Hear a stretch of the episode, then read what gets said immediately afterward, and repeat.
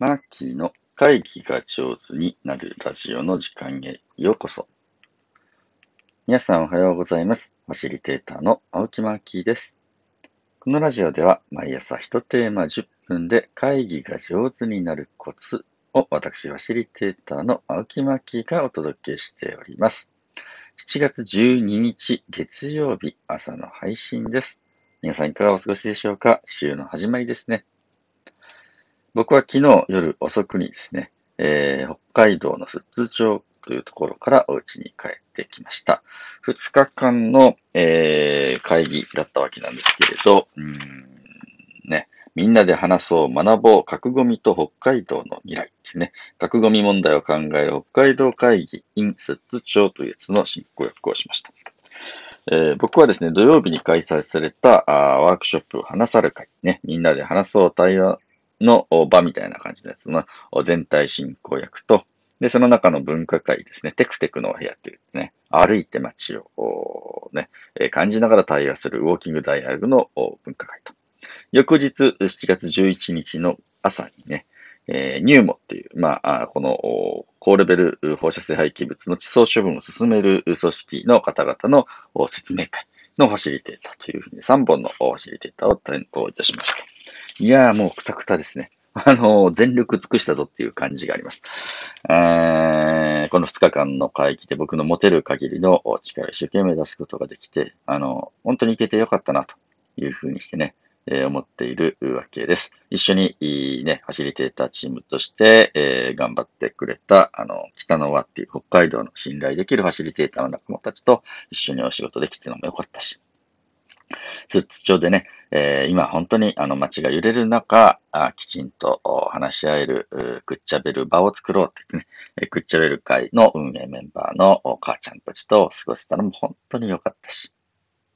北海道会議って言ってね、まあこれを、あの、この議論を、お寿都町だけの問題じゃないと。北海道中全体の問題だって。今からね、北海道隅々を回るぞって言ってね、え意欲に燃える、えこの核ゴミ問題をみんなの問題にしたいぞって願っているすごいボランタリーな気持ちの強い皆さんとのお出会いも本当に良かったです。うん。ファシリテーター冥利に尽きる、一生懸命会議できてよかったなと思う、お仕事をね、させてもらいました。ぜひ今後とも継続してね、この核ゴミの問題は北海道の問題じゃないんですね。私たち電気を使っている日本人全員が関わる問題なので、で僕もその一員として、ちょっと継続的にこの、関わりをね、したいなと思っております。昨日の仕事は痺れましたね。そのニューモっていう、まあ、あの、高レベル性の放射性廃棄物を、まあ、地層処分しようという覚悟の団体が、あの、まあ、比較的に反対意見の強そうな、この集会に、まあ、ある種乗り込んでくるわけですよ。っていうか、あの、ニューモとしては説明に来ようと思ったんで、来てみたらむっちゃ反対多いじゃん、これどうすんのみたいな、事前にね、むちゃむちゃニューモさんが、まあ、不安になるわけですね。それなんでかっていうと、皆さん YouTube で見ることができるんですけれど、あの、ニューモが開催した寿都町での対話の場っていうのは初回からね、大荒れに荒れてるわけ。もう怒号が飛び交うみたいな感じでね、あの、会に対話の場をしようと思ったら、こうなっちゃったっていう経験があって、ニューモさんは大変警戒をなさったわけ。自分らが、えーその反対派集会みたいなのにもし行っちゃったとすると、吊るし上げを食らうんじゃないか。あのね、役人の人とか、あのーもうみんなね、吊るし上げられると本当ストレスなのね。辛いわけ。で、えーまあ、こういう、うーね、市民運動とかで、なんか正義がこちらにありそうな気がするから、ついつい強い言葉で相手をなじったり、吊るし上げたり、非難したり、みんなで集中攻撃みたいな感じで声を上げたりしちゃうんですけど、それって本当に安心して話せる場所なのかなっていうのってね、えー、本当疑問符なわけ。本当にこの問題がどういう問題なんだろうって、まだわからないで来てる人たちがそういう怖いやりとりをですね、えー見てしまうと、一緒に運動しようとかね、一緒にこう、この問題を盛り上げていこうというふうにならないね、逆に引いちゃうところもあると思っていて、えーすごく強すぎる攻撃性ってね、仲間を失うなというふうにして思ったりします。そういった意味で、お互いの、えーことをよく聞こう。ね。えー1、よく聞こう。これをね、グランドルールスで提示をいたしました。二つ目はですね、よく話そうです。きちんと聞いて、きちんと話す。よく聞いてよく話すと。で、今回は1時間の時間で、45分レクチャー、残りの15分で質疑応答みたいな時間だったわけ。でもそれ以上失業とちょっと難しいというふうにしてね、ニューモさんからあらたあらあらかじめ言われていました。これはね、やっぱりちょっとその時間が長いといろいろ雲行きが怪しくなってきたり、強い言葉がね、多くなったりするから、ちょっと予防線を引かれたんだね。45分、え、レクチャーして15分だけ、え、Q&A ですというふうにしてね、え、すごく念押しをされての開催です。すごいんですよ。僕なんかね、反対派のファシリテーターだと思ったので、青木さんの個人的な質問やめてくださいとか、ね、いろいろこう注文が事前に来てるわけ。えー、そうなんだと思って、うん。では、その15分をどうやったら有意義な時間、ね。皆さんも、あの、シンポジウムとか、あの、講演会の後の質疑との時間ってあるじゃないですか。で、講演、誰かいい講演聞きました。どなたか会場から質問ありますか？つって、シーンってなって、わっと手を挙げた人の質問が、超いまいちな質問だったりする時もありますよね。えー、なんであんたそれ聞いてんの？もしくは自説を言ってるだけじゃないかみたいなね。そうならないための、その価値のある15分にするためのファシリテーションってなんだろうすごく考えるわけね。一生懸命考えて、かつ、その、少し怯えてるというか、あ安全じゃない場に来ちゃったんじゃないかと思ってるニューモさんも安心できる。質疑応答ってどうやったらできるんだろう。すごい考えて。で、ファシリテーター仲間とも相談して、うん、あの、紙に書いてもらおうと。で、参加者の方が40人近い会場にし、し、しめき合ってるわけなんですけれど、これを言いたい、これを聞きたいって思いついたので、その場で、えー、その聞きたいことを紙に書いてくださいと。で、スタッフに渡してくださいと。で、ファシリテータースタッフが、えー、それを壁に貼っていくと。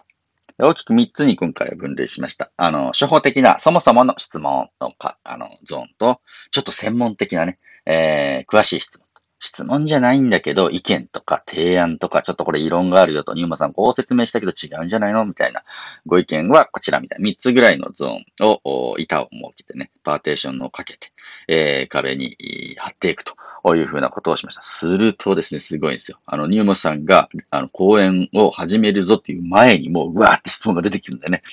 えー、もう書きたい人は今書いていいですよとか言って僕開始時間前に言うとですね、うわっしゃーってもう溜まってる。まあ、ニーモさんの話はもう前にも聞いたと。話の筋は分かってと。ここを聞きたくて来たんだみたいなポイントがね、どんどん壁に貼られてるわけ。で、それニーモさんたちは見ながら、お、こんな質問が来るんだ。質問はいきなり出されて、いきなり答えると、うん、ちょっとね、答える準備ができないんですけど、壁に貼られると、ん、なんかこんなのが来てるぞ、みたいな中で心の準備ができるね。すると、質疑応答の質が高くなります。で、いいの？は壁に貼られてるので、質問のを発言、質問を説明している時間が短くなるね。で、えー、ぐわーっと、そのとですね、昨日で、多分40枚ぐらいのやっぱり質問が出て、えー、じゃあ15分、残り15分になりました Q&A の時間です。どっから行きましょうか？って言って、えー、まずは、いきなり専門的な質問からいくとね、初歩的な、そもそもの質問を聞きたい人のレベルとちょっと合わないので、まずは初歩的な質問から聞きましょう、みたいな感じでね、ぐわーっと聞いてきたわけです。例えば、北海道では、あの、条例でね、あの、道の条例で、えー、こういう核のゴミを持ち込むのは許しがたいという条例が、うん、あるけれど、それは無視するのですか？結構きつい質問がね、やったりとか。えー、高レベルの廃棄物を埋めるっていうけど、他にもこんな廃棄物も混ぜられちゃうの？みたいな感じのね、えー、不安とか。いろいろ、みんながね、聞きたいことを存分に聞きました。ニューモさんも、はじめはね、すごく警戒してたんですけれど、途中から、もう分かりました。すべての質問に、もうなるべく答えますって言ってね、本当にどの質問にもガチで、なんだろう、下手に隠すことなく、一生懸命答えてくださってる姿というのを見て、あ、こういう真摯な態度ってすごく大事だなと。事業プロジェクト、国家プロジェクトでどうしてもね、うん、力で抑え込む、金で抑え込むみたいに思われるんですけど、こうやって一個一個の質疑応答に真摯に答えられるかどうかっていうのも非常に大事だなと思っていて、え僕としてはその15分、可能な限り、あの、密度がものすごくね、えー、高い真摯な Q&A にできたんではないのかなというふうにして思います。というわけで、今回ね、本当に、まあ、ちょっとヒリヒリするような工房もたくさんあったんですけれど、ファシリテーターとしては関われてよかったぞという話でありました。えー、短い時間で、えー、質の高い Q&A を起こすにはというふうなね、えー、工夫にもつながる話だと思いますね。えー、ぜひ皆さんも、これからね、えー、講義、講演の後の Q&A 担当することがあれば少し参考にしてみてください。紙に書いて貼り出す。貼り出したものをね、えー、効率よく、かつ真摯に質疑を通していくというふうなやり方もあるよという話でした。ファシリテーターのマッキーでした。また寿都町行きたいな。